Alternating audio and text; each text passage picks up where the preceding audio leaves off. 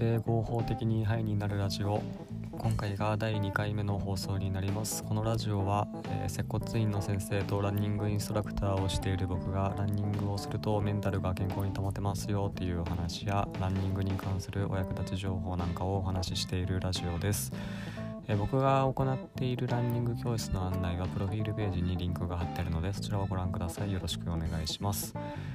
えー、運動がどれぐらいメンタルにいい影響があるかっていうのは研究とか実験でもいくつも証明されていてうつ病の患者さんに運動をしてくださいっていったグループと薬を飲んでくださいっていったグループに分けた場合どっちが症状が改善されるかを比べた実験があるんですけどこの実験の結果っていうのは運動も薬もどっちも同じぐらい、えー、同じぐらいの結果になった、ま、同じぐらい、えー、メンタルの状態が改善されたっていう風になっています。それぐらい運動っていうのはメンタルにいい影響があるので、えー、皆さん運動を生活に取り入れて毎日、えー、健康に、え、過ごしていきましょう。えー、今回はですね、えー、運動をするとメンタルが良くなるのは何でかっていうことをお話ししていこうと思います。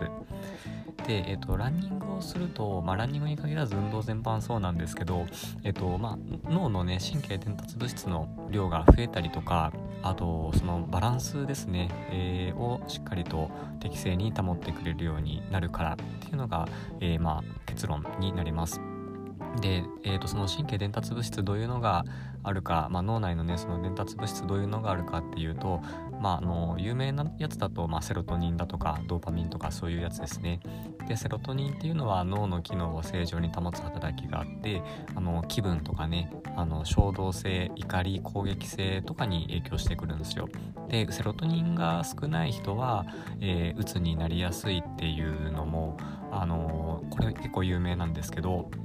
そうセロトニンが少ない人はうつになりやすいんですよ。なのでランニングとか運動するとそのセロトニンとか、えー、しっかり適正に保ってくれるんで、まあ、そのメンタルのね落ち込みとかも少なくなりますっていうのが、えー、一つあります。あとドーパミンですね。ドーパミンっていうのはあの報酬系とか、まあ、あとは注意力とかね、まあ、そういったところに影響していくわけです。やる気とかそういうところですよね、まあ、なので運動するとそれらのね物質が適正に保たれるんで、えー、まあ、メンタルの、えー、症状が改善されたりとかあとこうね何事にもやる気を持って取り組めるようになったりとか、えー、そういう風に、え変化していくっていうわけです。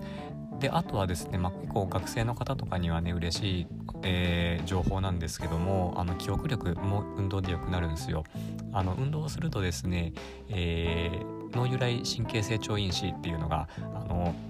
分泌されてでも本当にそのままですね読んで字のごとく脳をね成長させてくれるんであの、ね、脳のその海馬とかなんていうのは記憶にね結構影響するところですからあの運動すると、えー、まあ、脳が成長するんであの記憶力とかも上がっていくっていうのもあのこれ結構研究とかでねあのいくつも証明されている有名な話なので。えーね、そうあの勉強する前にちょっと運動するといいですよっていうこともあったりします。はいという感じで今回はですね運動をするとそのメンタルが良くなるのは何でかっていうことをお話しさせていただきました、えー、まあ、脳内のねその神経伝達物質のバランスが、えー、適正に保たれるので、えー、メンタルの状態がいいいい状態で保たれる保たれますというところでございます。はいということでですね今回はこれで終わります。